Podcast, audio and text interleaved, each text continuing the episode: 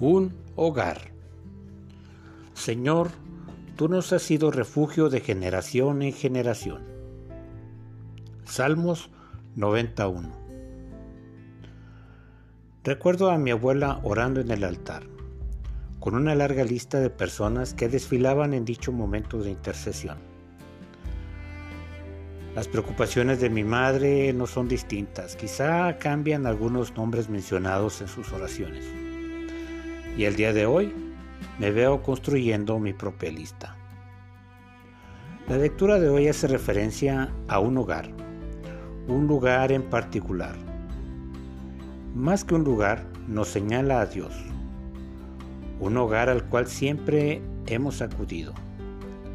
La generación de mi abuela, de mis padres, la generación que nos tocó vivir a mi esposa y a mí, la de mis hijos, la de mis nietos en problemas, ataques, enfermedades y calamidades, Dios siempre ha existido como hogar, como lugar de refugio.